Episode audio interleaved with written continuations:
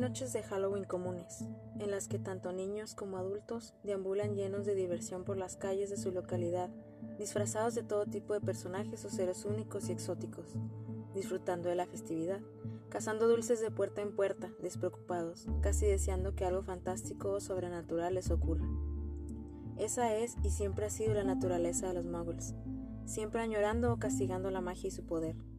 Pero muy poco podían sospechar esa noche, que entre sus familias había una que poseía una descendencia mágica y que se encontraba en una situación muy inusual. Huían de un malvado brujo que acechaba ambos mundos. Era la aldea del Valle de Godric. En esa fría noche de brujas, los muggles caminaban llenos de alegría, grandes y chicos, disfrazados hasta la coronilla de personajes que parecían irreales y de personajes ficticios de su propia creación. El bullicio de esa noche, junto con los gritos de niños felices por la cantidad de dulces que habían recibido en el camino, inundaban la calle junto con la pisada de las hojas caídas por la banqueta, efecto del otoño. Pero había alguien, un extraño de túnica negra que absolutamente nadie notaba gracias a su convincente disfraz. Aún así, unos niños sintieron su presencia oscura y decidieron cambiar de acera. Un par de niños disfrazados de vampiros se cruzaron con la figura que caminaba decidida hacia ellos y de inmediato se apartaron por temor a que los atropellaran. El extraño continuó su andar sin prestar atención a nada más que la casa frente a él. Ese era su objetivo. Por debajo de la capucha, sonrió sádicamente.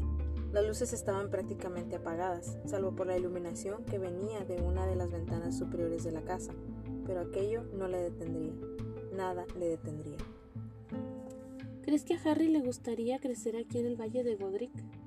Los Halloweens aquí parecen agradables, comentó el padre del bebé, el cual ya tenía su primer año cumplido, mientras lo acostaba en la cuna y se quedaba junto a él. La madre respondió, Sé que él será feliz donde estemos como familia, donde estemos protegidos. La madre se recargó en el marco de la puerta de entrada a la habitación de su hijo, mirando al bebé y a su amado esposo. El padre le dio un beso en la frente al pequeño, que ya estaba dormitando, y, acto seguido, salieron de la habitación luego de apagar las luces. La idea de dejar a su hijo completamente a oscuras detuvo a la madre, lo que hizo que regresara a la habitación y, con un movimiento de su varita, proyectó delicados destellos de luz alusada al aire, muy tenue, que quedó suspendida como si de estrellas se trataran. Ella sonrió y siguió a su esposo hacia las escaleras. Justo antes de llegar al primer piso, ambos se detuvieron en seco. La madre, aferrada al barandal de la escalera, tomó su varita y la apuntó a la puerta principal que se percibía desde ahí, sintiendo su corazón detenerse. El padre se puso frente a ella, apuntando de igual forma, sin titubear. Es él, susurró la madre con temor. Jamás creyeron tener al Señor tenebroso en su casa, pues era lo que menos deseaban. Estaban encubiertos, pero al parecer les habían traicionado.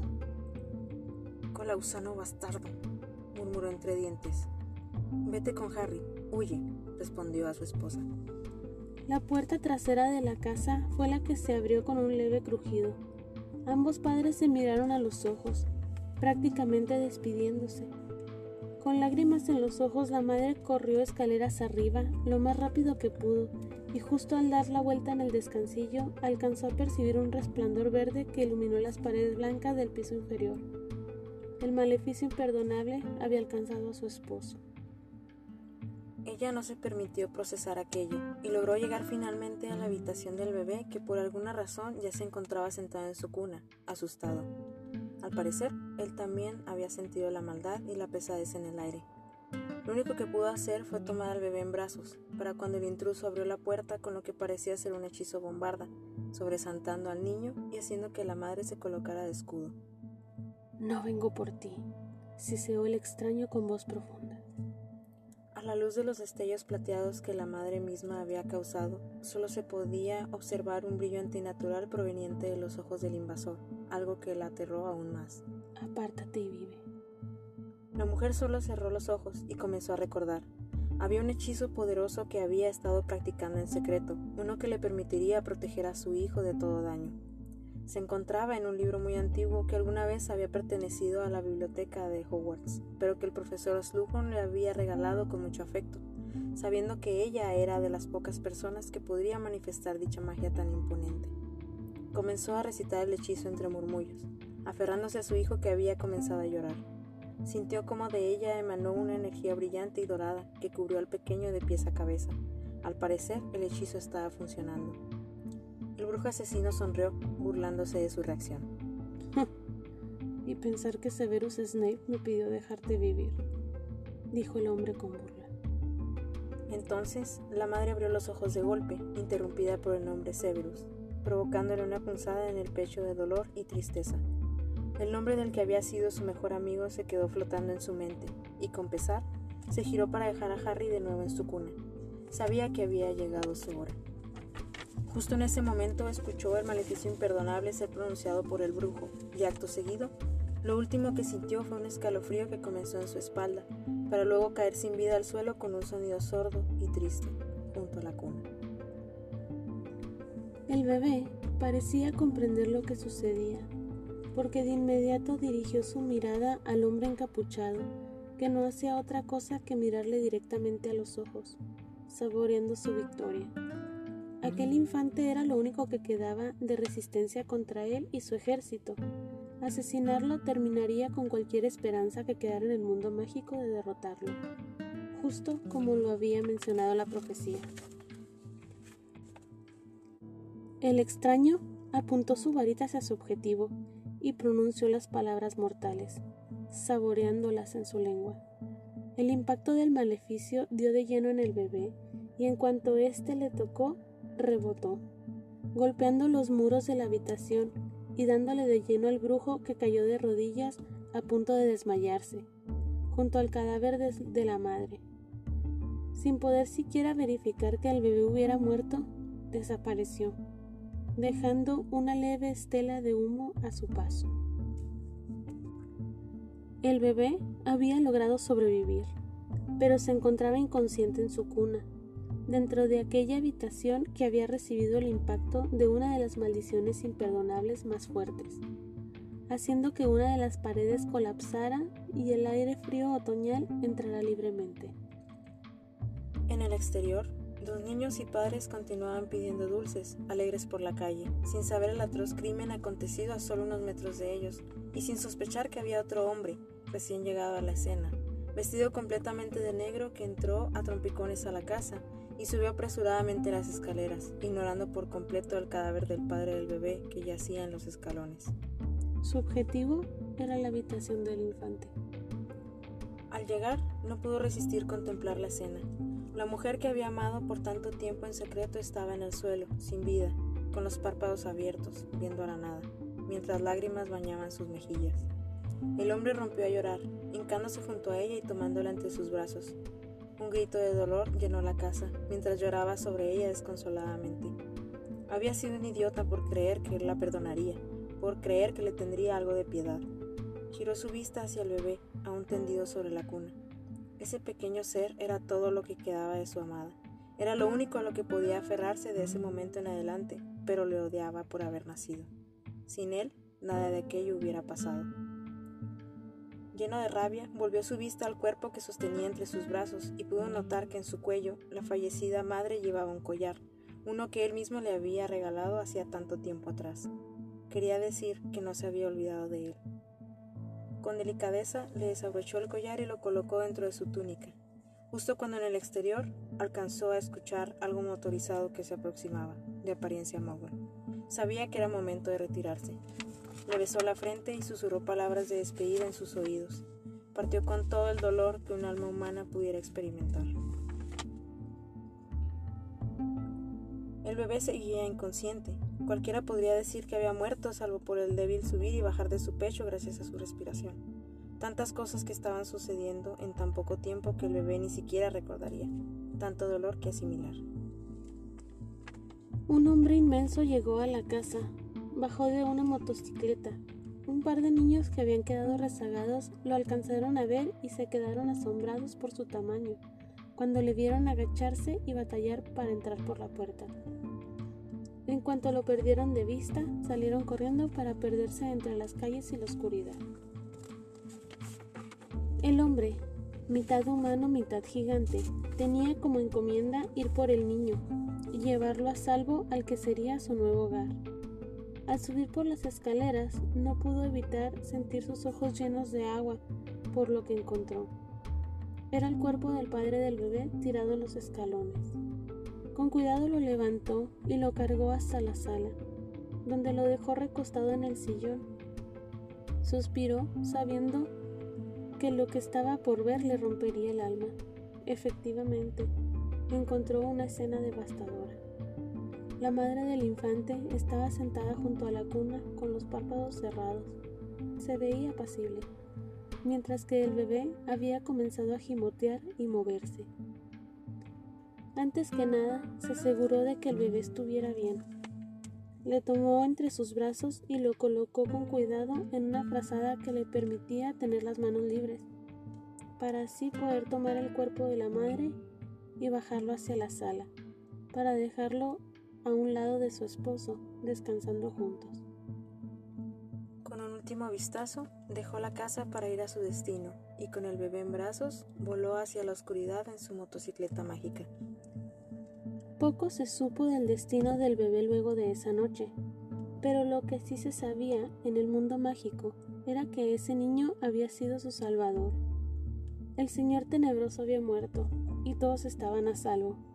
Festejaron por doquier al niño que vivió, sin siquiera tener una idea de todo, absolutamente todo lo que vendría después. Personas del mundo mágico. Y no mágico. Bienvenidas. Hola gente. Primera vez que me ayudas con mi introducción. Es que es una ocasión especial, aquí estamos cooperando. Exacto. Como pudieron escuchar, eh, pues es una historia eh, estructurada bastante diferente a la primera, la primera parte del especial. Así es, esta es la segunda parte, gente. Si no han escuchado la primera, ahí búsquenla. Vayan para allá porque, ah, bueno, está genial. Y eh, nuestra idea era traerles un, básicamente un, Un fanfic, cuento de un Halloween. cuento de Halloween. Y no sé si muchas personas sepan esto o ya este, aquí se dieron cuenta. No, esta parte del fanfic no la inventamos. Básicamente la noche en que murieron los padres de Harry eh, fue Halloween, realmente. Fue una noche de Halloween, un 31 de octubre Así es. de 1981. Y eh, pues se nos hizo muy especial que fuera exactamente en esa fecha. Ajá. Y pues dijimos que otra cosa más halloweenesca podemos traer ¿Qué es lo que pasó que lo que pasó esa, esa noche. noche de Halloween? Y pues obviamente imaginando qué fue lo que pasó. eh, la primera parte la escribió Samantha. eh, la segunda la escribió una servidora. Karina. Y eh, pues como pueden ver, esta es básicamente eh, el mismo tema, obviamente, pero con enfoques muy, muy diferentes. Dos versiones de la misma noche, historias completamente separadas. Queremos que sepan que no, no nos, nos queríamos sentar las dos eh, juntas en ese instante a escribir una sola historia. Querías escribir una sola, gente, no se pudo. lo No se pudo. Pero dijimos, bueno, o sea, esto nos puede servir para eh, hacer dos, dos, este, como dos partes de lo mismo. Y pues que la- ustedes tuvieran algo que escuchar interesante en este Halloween. que Esperamos que se la estén pasando muy bien. Si lo escuchan cuando no es Halloween, pues también. Que hayan tenido Que hayan un tenido. muy lindo Halloween con muchos dulces, pasteles de calabaza y... Cervezas de mantequilla.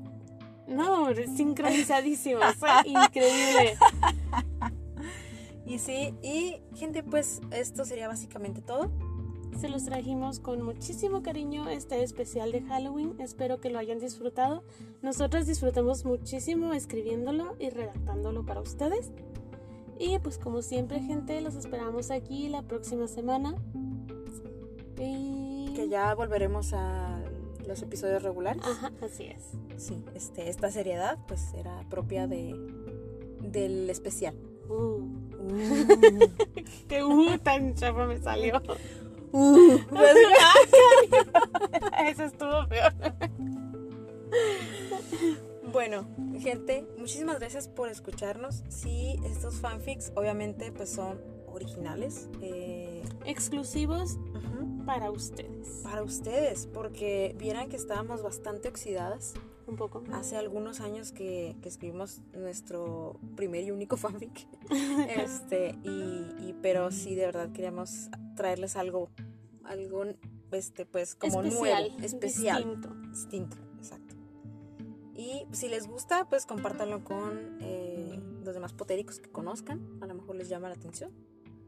Y pues gente que no conocía de, de los eventos de esta noche, de la noche de Halloween, pues ojalá les Sí. haya servido. Era justo y necesario, gente, porque en las películas pues nada más se ve que llega Voldemort y hace lo suyo, ¿no? Entonces creíamos que merecían un poquito más de explicación, un poquito más de detalle en la situación, porque pues es una escena bastante importante dentro de todo el mundo mágico, ¿no? Entonces pues aquí lo tienen un poquito más detallado y dejándolo un poquito más a su imaginación. Y eh, realmente, mm, por ejemplo, si ustedes se fijaron, eh, pues la primera historia, spoiler, si no la han escuchado vayan y luego ya regresen a, a este pedazo. Eh, la primera historia está enfocada en el contexto, ¿no? O sea, es muy interesante el pensar eh, también en Sirius. Sí, todos los demás, o sea, Todos los demás, o sea, un impacto en muchas personas. Exacto. O sea, habían muchísimas cosas pasando en ese momento. Y como pues se mencionó en esta segunda historia, que pues nadie se enteró, ¿no? O sea, realmente muy pocos supieron, casi, casi de forma personal, nada más vieron su lado de la historia, pero pues realmente pasaron muchísimas cosas. Y ya este, a posterior, pues está, bueno, al menos mi intención con esta historia era dejarlos a todos ustedes, donde comienza básicamente eh, la primera película, Así es, que es con Harry llegando a la puerta de los Dursley, ¿no? correcto. Este, entonces, pues bueno, ya, no nos queremos este, explayar mucho más. Fueron cortitos, pero esperamos que les hayan gustado. Y ya saben que, como siempre, las cervezas mantequilla y los patrullos van por nuestra cuenta. Así es, gente, los esperamos el próximo lunes. Bye. Feliz Halloween. ¿Estuvo mejor? Sí, creo que. Bueno, no sé. No.